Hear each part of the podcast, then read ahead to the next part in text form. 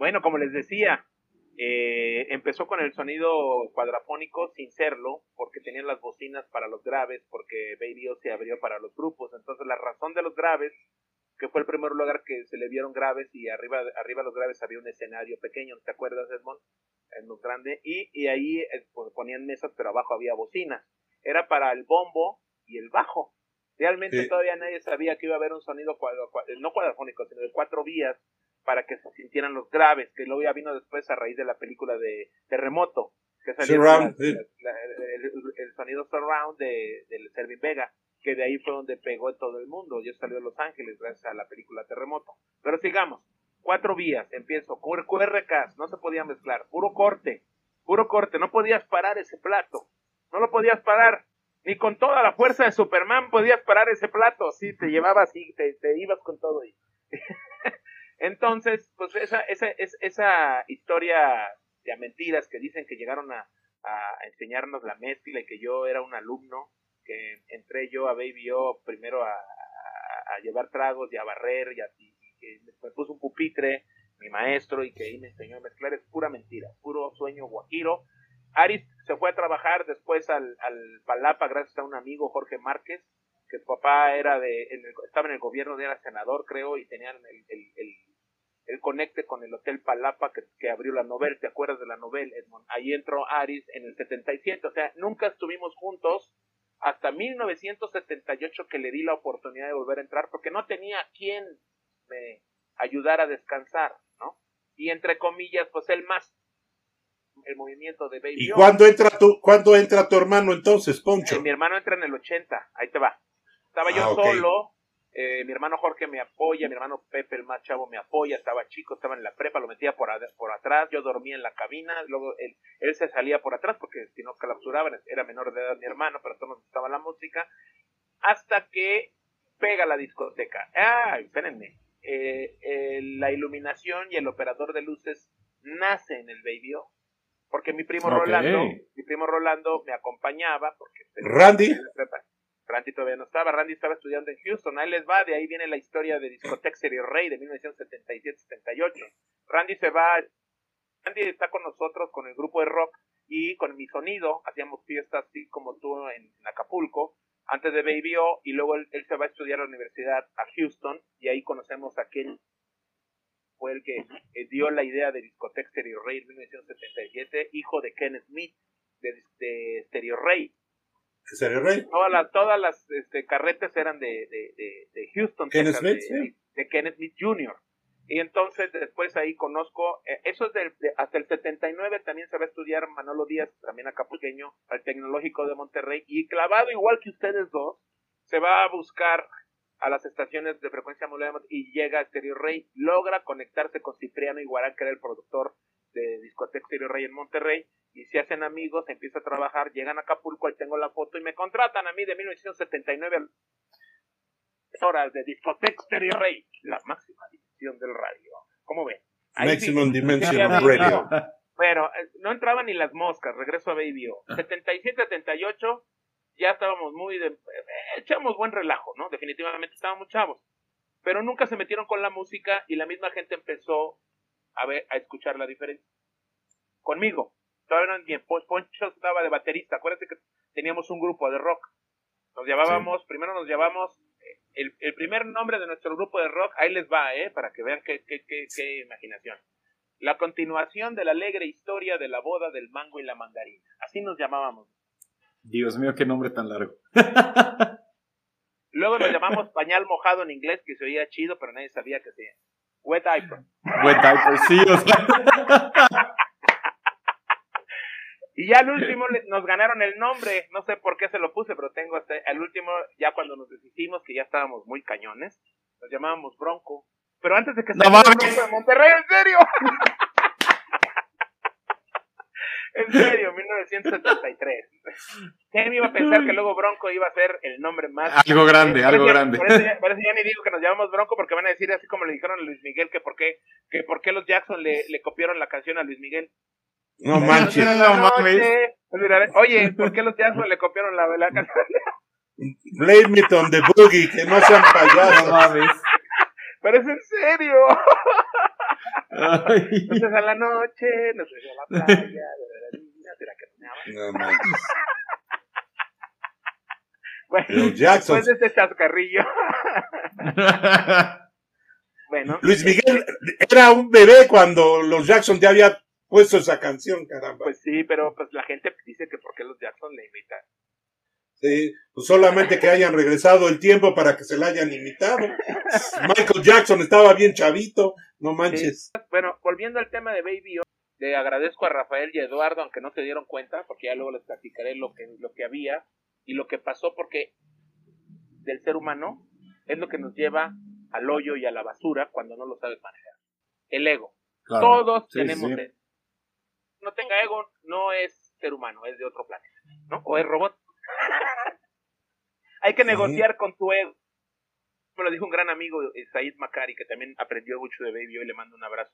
Hay que negociar con tu ego. Tú te- tienes que negociar contigo mismo para que no te gane el ego, porque el ego te hace decir y hacer muchas tonterías y pensar muchas tonterías, ¿no? Sí. Definitivamente, porque del ego viene la envidia. Las, las, las- y vienen muchas cosas, pero yo no soy psicólogo. Entonces yo, yo me dieron la oportunidad de poder trabajar hasta que entró el ego en mucha gente. Ya viene después. Pero vamos a hablar que en el 77 hasta el 78 hubo muchos grupos. Él, eh, Rafael llevó a Donna Sommer al centro de convenciones cuando estaba de moda. Llevó al grupo de NAC. Llevó al de la quinta de Beethoven. ¿Cómo se llamaba el de la quinta de Beethoven en música disco? Walter Murphy, Walter Llevó Murphy. a- Llevó a Walter Murphy, llevó a Carol Douglas con la de Midnight Love Affair, llevó a un chorro de grupos. A los Trumps también, a las Gold Diggers. Eh, a- y, al último, al último a Silver Convention, pero ahí les va. Cuando lleva a Tavares, ya se había corrido la voz de que había algo. Me ha pasado en muchas discotecas. En la fecha que quiero acordarme, porque debo de tenerla por ahí, que se presenta Tavares en el medio, se puso hasta la madre. En ese tiempo, al otro día, ya no bajó gente de Baby. Ese fue el parteaguas. Ahora, ya se hacían las fiestas, voy a hacer lo que yo viví. Yo tenía una suscripción porque me encantaba la música de Billboard. Yo me la pagué, no sé si tú la tuviste, yo me la pagué y me llegaba el Billboard cada semana. A mi Igual casa. a mí. Igual, Entonces, ahí me di cuenta los top. que la, que- ajá, los top, pero todavía no había co- como tal, ¿te acuerdas? Eran, Sí. eran por, por estados de Estados Unidos los DJs. Todavía no estaba considerada ni había explotado, no había, no había película de John Travolta. Porque ahí es donde se echa a perder todo. Se hace mundial, pero se echa a perder. Antes, eso fue en el 79 cuando llegué a México. Pero ahí les va. Cuando estoy con el Billboard, la historia de Don't Leave Me This Way, la champaña. Claro. Esa De canción Thelma es una Houston. canción de, no, es de los Harold Melvin de Blue Notes.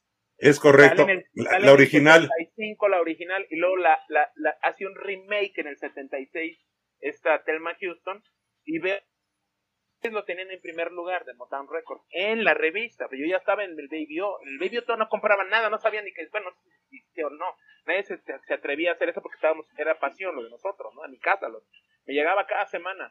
Ahí tengo un reportaje del Billboard que se los voy a enviar de lo que opinaban en Estados Unidos, de la revista Billboard, de la música disco en México y exclusivamente salen los nombres de los DJs que estaban más reconocidos y ahí no sale el nombre de Aris para que también una vez aclarar que este señor no tuvo nada que ver en, en la cultura de la música en Acapulco. Pero ahí les va.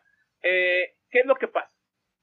Entonces sale Tavares, pero antes de Tavares me dice Rafael, necesitamos una canción que sea emblemática para poder hacer algo como en el Charlie Chile, saca los globos, saca la champaña, porque en el Bocacho daban la champaña, pero daban una vuelta, sacaban unos globos, pero la champaña la ponían en copas de, de- metal y la gente tenía que tomarlas con la boca.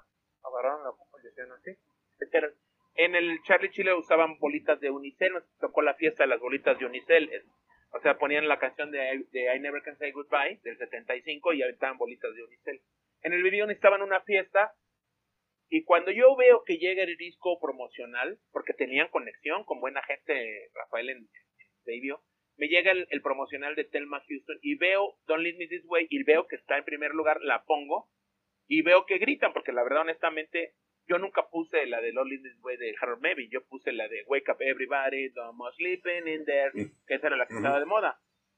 Y grita esta chava, ah, baby David. pues bebió, entonces de ahí dice, oye, esa rola quién es, sube Rafael y dice, es Thelma Houston, y le enseño mi billboard, Ahí es donde, Ra- donde Rafael se suscribe al Billboard. Le digo, mira, está en primer lugar en todos los estados de Estados Unidos, San Francisco, todo.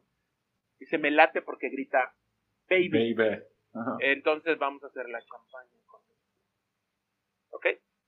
La primera. Ah, baby, tarara. Entonces los poquitos que estaban ahí, pues se iban allá y agarraban una champaña, que fue una champaña de veras, ¿eh? Y, la, y no, era una marca más cara que la Cristal. Y luego les digo, la- yo tengo la marca porque esa champaña la llevó Armando García la canela la tenían. Era tan cara que nadie la compraba porque aparte desconocida, ¿no? Ya luego les digo la marca.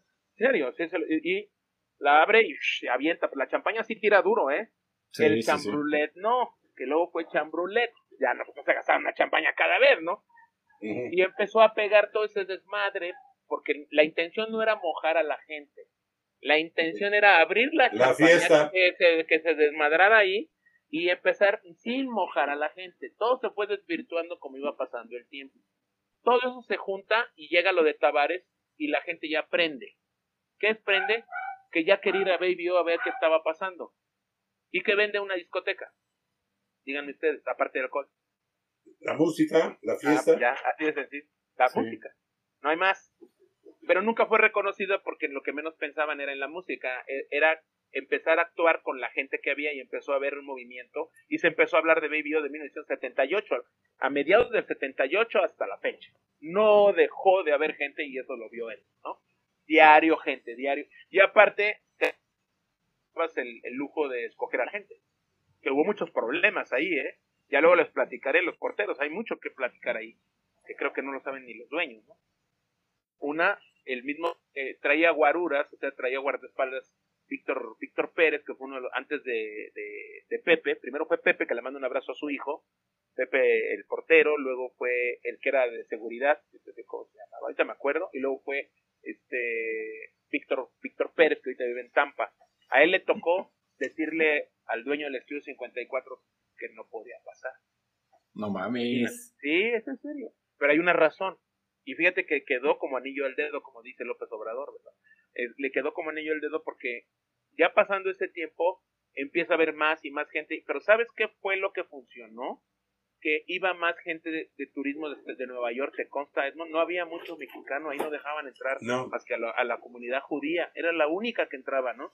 Y los demás no entraban. Entonces se hizo una super fiesta. Yo pude grabar eso, lo tengo en video. Entonces era Nueva York en Acapulco.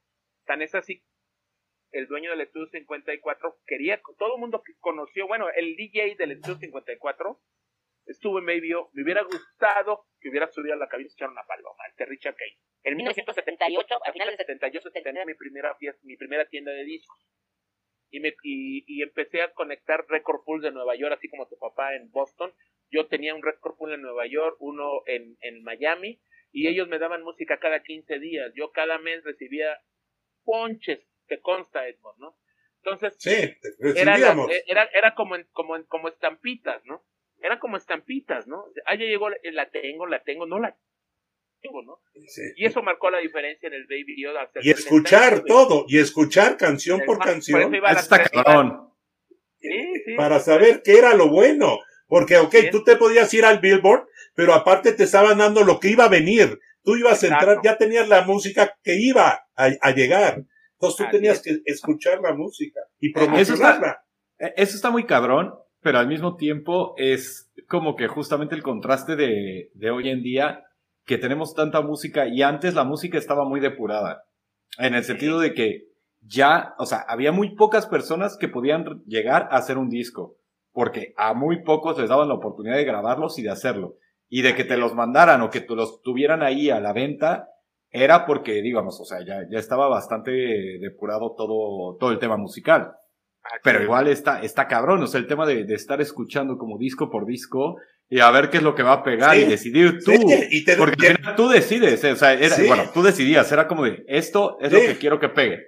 Exacto. madre. Sí, sí. Así Sí, es. y mucha música, tanto Luis como yo, les- las hicimos famosas. Y yo te lo puedo decir aquí en Puebla. Sí, sí, Hay canciones que, ni, que nunca se escucharon ni en Acapulco ni, en- ni en México. Que yo te la pongo, te pongo la canción aquí en Puebla y la gente brin- brinca. Y la pongo en Acapulco y se me quedan viendo. O la pongo en México y se me quedan viendo. Y es verdad. Pero fue porque Sí. aquí la hice famosa. Como Luis Sí. lo hizo en Baby. Lo que pasa es. que Luis tuvo, tuvo mucho, mucho más amplitud porque tenía Chilangolandia, tenía Puebla, tenía todos lados. Sí, es que tenía todo, Sí, tenían de todos lados. Y yo tenía Puebla y Veracruz. Entonces los, los jarochos y los poblanos siempre conocieron mi música. Esa fue la diferencia, más o menos. Órale. Pues mira, ahí les va. Eh, 78, entra Aris otra vez porque necesitaba yo quien me ayudara a descansar y hubo un arreglo con Eduardo. Me preguntó Eduardo César ya que si, que si yo no tenía ningún inconveniente en que entrara. Dije, pues no, no, definitivamente yo no, nunca tuve nada en contra de él, ¿no? Nunca me metí con él. Eh, y cada quien hacía, porque pues la verdad trabajamos un día y un día en ese tiempo, ¿no? Nunca trabajamos juntos. Y entró, entró y tuvimos la oportunidad de ir a Nueva York por primera vez. Él entró por primera vez a Nueva York después de que lo habían deportado por alguna razón que no quiero decirla, cuestiones personales desde 1974, y volvió a entrar conmigo en el 78 en el Disco Forum. Fuimos al Disco Forum de Nueva York. Yo estuve en ese. Y, ahí, y entonces ahí conocí yo a mucha gente. Sí tenía conocidos porque él dejó ropa y discos y todos lados. Ahí estoy dando tiempo y forma con quien fui, ¿no? Y definitivamente, pues ahí eh, trabajamos tres meses en Baby O. Regresamos, a mí me cautivó Nueva York, ya luego les platicaré, también es otra historia de una hora, de todo lo que aprendí ahí en menos de, tres días, porque no me ando bastante, pues ya tenía conocidos y conocidas de Acapulco que me trataron muy bien en Nueva York. Les voy a decir que toda la, comunidad del Estudio 54 que iban, que eran clientazos de, de Richie Kaiser y del Estudio 54 en el 78 que estaba en su momento, fueron por nosotros en una limusina fueron en una limusina por nosotros, por Baby O, y esa limusina tenía toda la banda de Acapulco que iba a Acapulco de Nueva York y también una parte de los judíos, que eso fue parte importante de la comunidad judía de Nueva York, que son muy disco ellos, ¿no? Y, les digo como dato curioso, estaba la limusina negra grandota, ya sabes, acá tipo acá, como decía, mesa de, la mesa eh, redonda de, Arturo, en el coche. En el centro había una mesa y había un guato de mota así. Yo no, yo no fumaba ni cigarros. Esta anécdota está bonito porque la verdad, imagínense, ¿no? Yo ni cigarros, te lo juro que ni tomaba porque era más pasión que andar en el relajo, ¿no? Y no me, no me importara que los demás se pusieran, pero a la hora que entro, pues imagínate el guato de mota el centro del, coche y todos pasándola con, los, con las ventanas cerradas. Cuando me lo pasaron le dije, no, gracias, pero pues ya sabes que te pega más el, el, rebote. claro, como regresó, no vamos, aparte encerrado. Qué feo. Te, horneaste. me horneé. Y luego eh, eh, en, el, en el Sinon, en el Sinon, ya después porque traía la banda, pero trabajaban, eh, la tienda más reconocida de electrónica de judías en ese tiempo en Brooklyn y en Manhattan era Crazy Eddie, acuérdense de Crazy Eddie. Mm. No sé qué problemas hubo, pero esa comunidad judía era la más, la más adinerada en cuestiones de electrónica en Nueva York y llevan todos los, ellos fueron los que marcaron la diferencia en la música del, del, record pool, pues ellos, ellos ya las conocían y llegaron a decir que yo llegué a tocar canciones que toqué primero, no porque me llegaran primero, sino porque yo las yo las toqué primero que los mismos. Lo que es lo que estábamos diciendo, claro. es lo que estoy diciendo.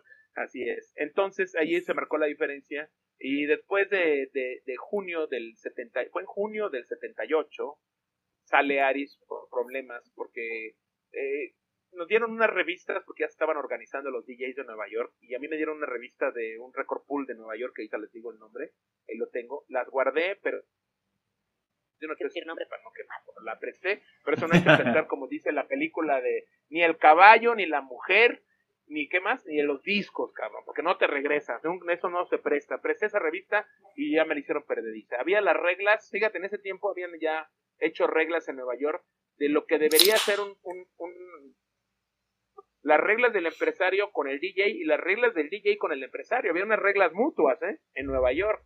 O sea, tenían que seguir esas reglas para poder ser un DJ de primera ya en Nueva York, porque ya estaba explotando en 78.